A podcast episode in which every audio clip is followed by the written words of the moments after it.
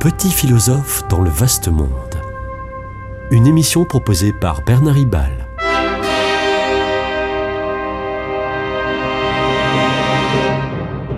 Bernard Ribal, essayiste, agrégé et docteur en philosophie. Il y a eu en 2023 les manifestations très virulentes contre la réforme des retraites, les altercations et invectives graves, à l'Assemblée nationale.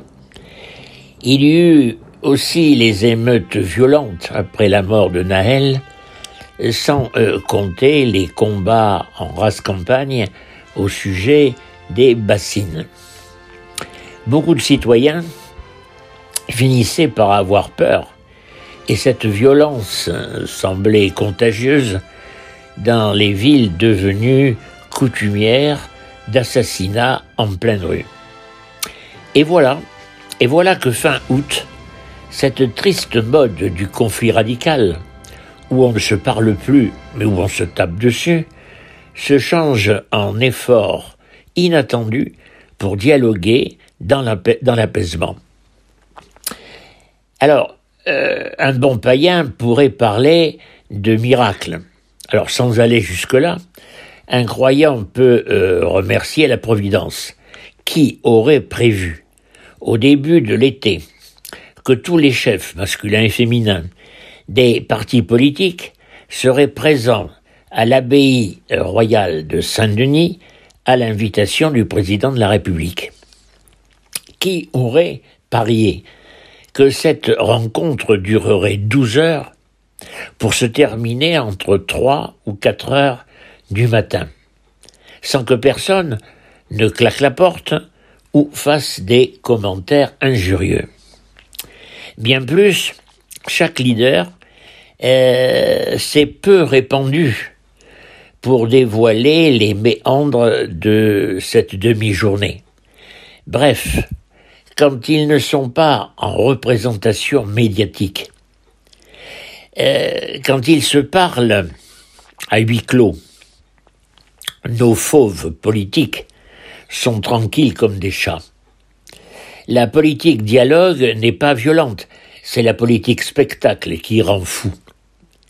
D'après euh, ce que l'Élysée avait annoncé, il aurait été question à Saint-Denis de la situation internationale de la situation internationale, puis aussi des migrations, de l'éducation nationale et de la réforme des institutions. Curieusement, rien de programmé pour l'écologie ou le pouvoir d'achat, qui pourtant, pourtant occupent le devant de la scène. Mais ce serait bien étonnant que l'une ou l'autre des personnalités politiques n'ait pas abordé ces deux graves urgences politiques. Alors je me réjouis de cette rencontre au sommet, mais le philosophe ne souhaite pas tellement que l'essentiel de la politique soit fait de conciliabules secrets. C'est ce qui se passe en Allemagne. Les chefs politiques se rencontrent à huis clos et décident de coalitions gouvernementales faites de partis parfois très contradictoires. C'est en prenant l'opinion publique et les médias à témoin que les compromis utiles ne deviennent pas des compromissions malsaines.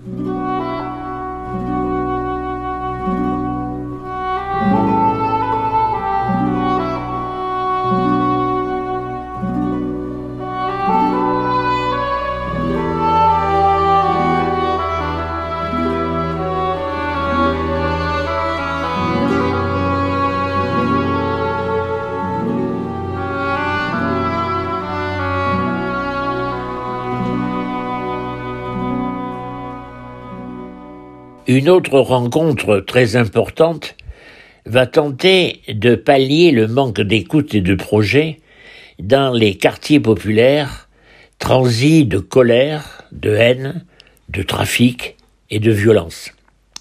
Cette rencontre va se développer à partir d'un très prochain comité interministériel des villes. La secrétaire d'État, en charge de ces questions, envisage des mesures telles que l'ouverture dans ces quartiers des écoles et collèges de 8 heures à 18 ou 19 heures pour ne pas laisser les enfants à la rue. Mais il faudra faire plus. Il faudra faire plus pour donner de l'espoir et des valeurs à tous ces anarchistes et nihilistes en herbe. Jusqu'à aujourd'hui, l'action se réduit à la répression. Il le fallait, et il le faut encore. Euh, certains souhaitent l'intervention de l'armée dans ces quartiers. Euh, on peut le comprendre, tant la police est débordée et abandonne ces quartiers en, zone, en zone de non-droit. Mais attention, l'intervention de l'armée transforme la violence et les trafics en guerre civile. Il n'y a pas que dans certains pays d'Afrique que la France est détestée. Dans ces quartiers français, la France est détestée par de jeunes Français. Les émeutes de juillet l'ont hélas prouvé. Mais ne nous, ne lamentons pas trop. Aujourd'hui, la France est à l'écoute et pas seulement à la répression. Même si euh, dans le Val d'Oise, une famille euh, vient d'être expulsée d'un quartier à cause de la délinquance d'un fils. Enfin, toujours à cette fin août et ce début septembre, il y a l'annonce d'un sommet social. Là aussi, petit miracle. Au printemps, le climat social était à l'orage. Aujourd'hui, patronat et syndicats semblent souhaiter cette toute prochaine conférence sociale. cette conférence va discuter des conventions collectives et surtout des bas salaires. Même si les partenaires sociaux se sont calmés, le, le climat social quand même est toujours à l'orage. Euh, pourtant, pourtant, la météo sociale était plutôt bonne. Le chômage recule. Or, depuis des décennies, le chômage était la principale source de mécontentement. Mais voilà, un autre souci qui exaspère les classes populaires et les classes moyennes, c'est la baisse du pouvoir d'achat, accélérée par l'inflation. L'économie va bien, mais les salariés vont mal. Les entreprises du CAC 40 créent de l'emploi et font de gros bénéfices, plus 12,7% en un an. Mais l'inflation pèse sur, euh, sur les ménages.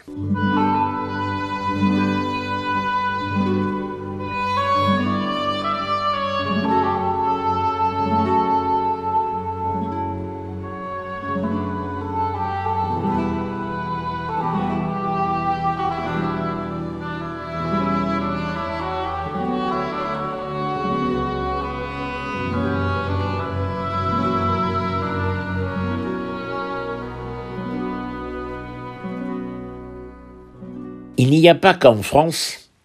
Aux USA, le produit intérieur brut par habitant augmente, mais de façon très inégale. Depuis les années 80, et Reagan, le président Reagan, des lois entravent l'action syndicale. Mais devant la précarisation des classes populaires et moyennes, le syndicalisme est en train de renaître aux USA. Par exemple, le syndicat de l'industrie automobile menace d'une grève si les entreprises n'acceptent pas 46% d'augmentation des salaires sur 4 ans et le passage à 32 heures par semaine. Excusez du peu.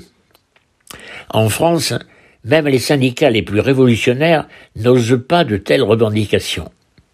Mais quand même, quand même, la pression monte. Et les discussions vont être animées lors de ce sommet social. Tant que les salariés ne pèseront pas un certain poids dans les décisions des entreprises, la politique sociale sera la peine. Il y a, il y a eu certes la loi Pacte de 2019 qui introduit dans le Code civil une nouvelle définition des buts de l'entreprise. Celle-ci ne s'en tient pas qu'au profit, c'était le cas jusqu'à présent, mais mentionne une finalité sociale et sociétale de l'entreprise. C'est bien, c'est bien, mais ça reste un vœu pieux.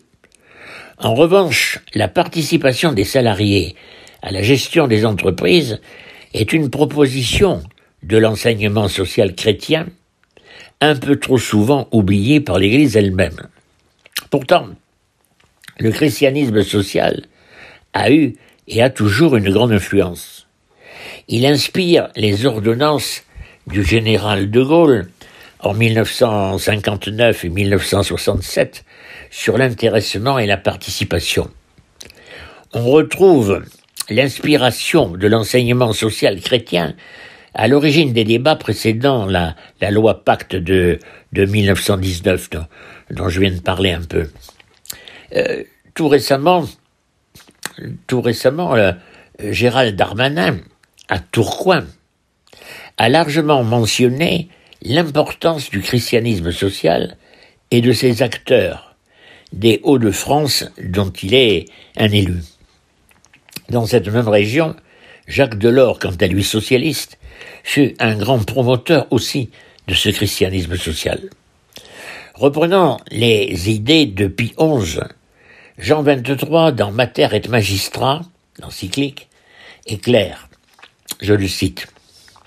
La doctrine sociale chrétienne est partie intégrante de la conception chrétienne de la vie. Je ne sais pas si beaucoup de chrétiens en ont conscience.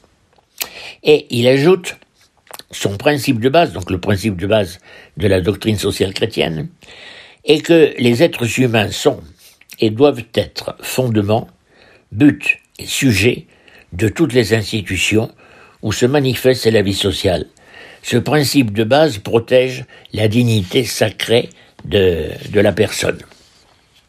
Et c'est au nom de, ce principe euh, que euh, Jean 23 exprime sa volonté de voir se développer la participation des salariés, soit sous forme d'actionnariat salarié, soit sous forme de participation à la gestion dans les conseils d'administration ou conseils de surveillance et aussi euh, dans le comité social d'entreprise, soit par euh, des euh, distributions aux salariés d'une part des, des bénéfices.